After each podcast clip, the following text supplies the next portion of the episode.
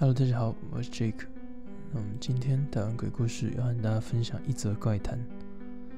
那我们就话不多说，马上开始喽。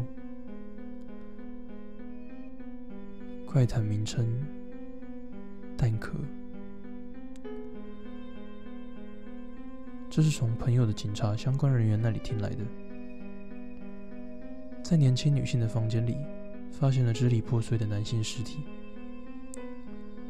那位女性在这里先假装她的名字叫做英子，而那位男性姑且先叫他医术吧，因为两人的母亲曾是从小一起长大的好朋友，所以他们也就理所当然的成为了青梅竹马。小学、国中、高中都同校。高中一年级的时候，医术的朋友板木和英子开始交往了，就这样。在他们三个人一起上了同一个大学的半年后，板木过世了，是在约会的时候掉进河体而死的。因为是在两人独处的时候发生的事情，所以也没有目击者，于是就这样被当作是一场事故而结案。不过，这之所以会被当作事故，跟英子因精神上遭受极大的打击，以至于无法说明案发经过。应该也有很大的关联才是。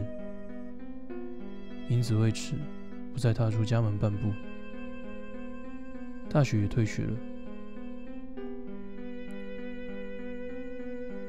平时在家，像是洗澡、上厕所这些最基本的生活起居，对英子来说是没有问题的。但是无法和他正常的对话。若是硬要他去做些什么的话，他就会大声吼叫并施暴。英子的父亲不愿意让他去医院接受治疗，也不接近英子所待着的二楼。都不出门的英子渐渐变壮变胖，到光靠英子母亲一人无法负荷的境地。于是医术就来帮忙照顾。听说英子从以前就很擅长于手工艺品，关在家里的时间也总是在做蛋壳的手工艺品。那是种在蛋壳上钻洞，取出蛋白、蛋黄后洗干净。将碎布用强力胶粘在蛋壳上的手工艺品，完成后系上绳子，绑在窗帘的窗轨上。不过这样一来，窗帘就无法关上，所以英子的母亲会每天移到房间的天花板上，再用图钉固定住。于是房间里的天花板就这样吊满了各式各样的蛋壳。有一天，英子的母亲发现英子怀孕了。在那之后，英子的母亲先是找了医术的母亲商量，而医术从母亲那里得知英子怀孕的事情以后，就离开家里，到处找朋友借住。让英子怀孕的正是医术。有一天，屡次让医术借住的朋友向医术问起了这件事。医术在向朋友说明事情缘由后，突然发觉自己不可以不负责任。抛下一句“我要负起责任来”，然后就离开了朋友家。但没想到，那会变成最后见到他还活着的证言。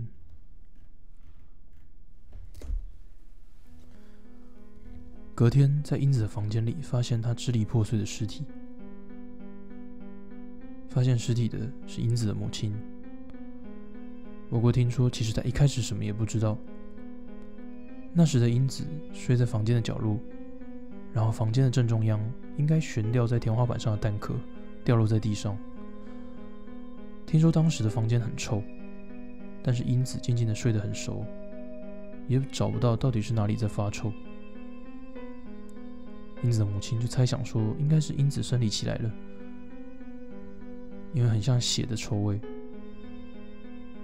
那应该就不是怀孕了吧？英子的母亲这样想着，而松了一口气。虽然她想先让空气流通，但是床的另外一边散入了破掉、碎掉的蛋壳，还有用布包着的上百颗蛋。英子的母亲因为想打开窗户，而把挡在路上的蛋移开，却被那异样的重量吓到了。移动过的布包发出了强烈的异臭，那重量也有异样的感觉。他战战兢兢地蹲下来观察，从布的缝隙里偷看，发现里面装着红红黑黑的东西，就像是他以前看过受重伤的伤口般的颜色。英子的母亲发出悲鸣。英子的父亲虽然人在一楼，但却没有出声回应。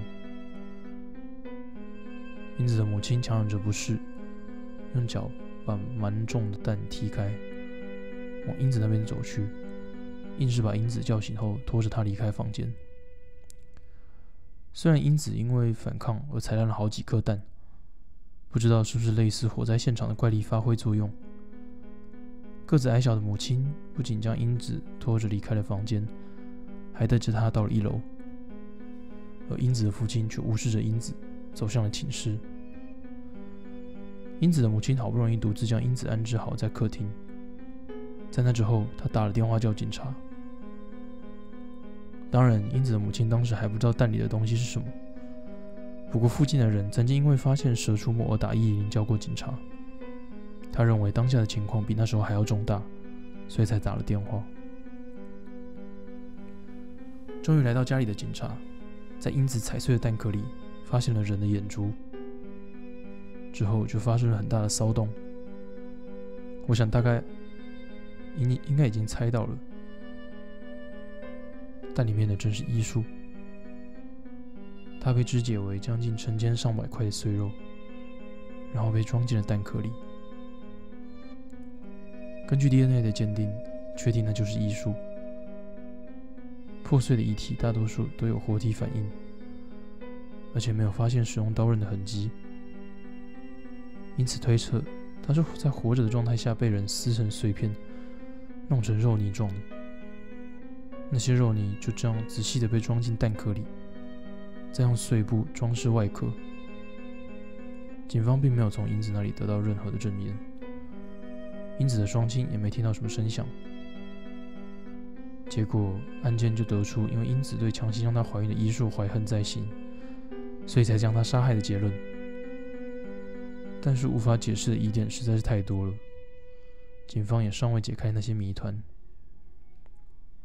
不过说穿了，其实是连想都没有想要去解开那些谜团。比在蛋壳上打的洞还要大的骨头碎片。是如何被装进蛋壳里的呢？明明每个蛋壳都用布盖住洞口做装饰，但是前一天晚上才被目击的医术还活着，实在是很难想象，那只是只花一个晚上就可以办到的事。而且不管在哪里，都找不到将尸体弄成肉泥的作案地点。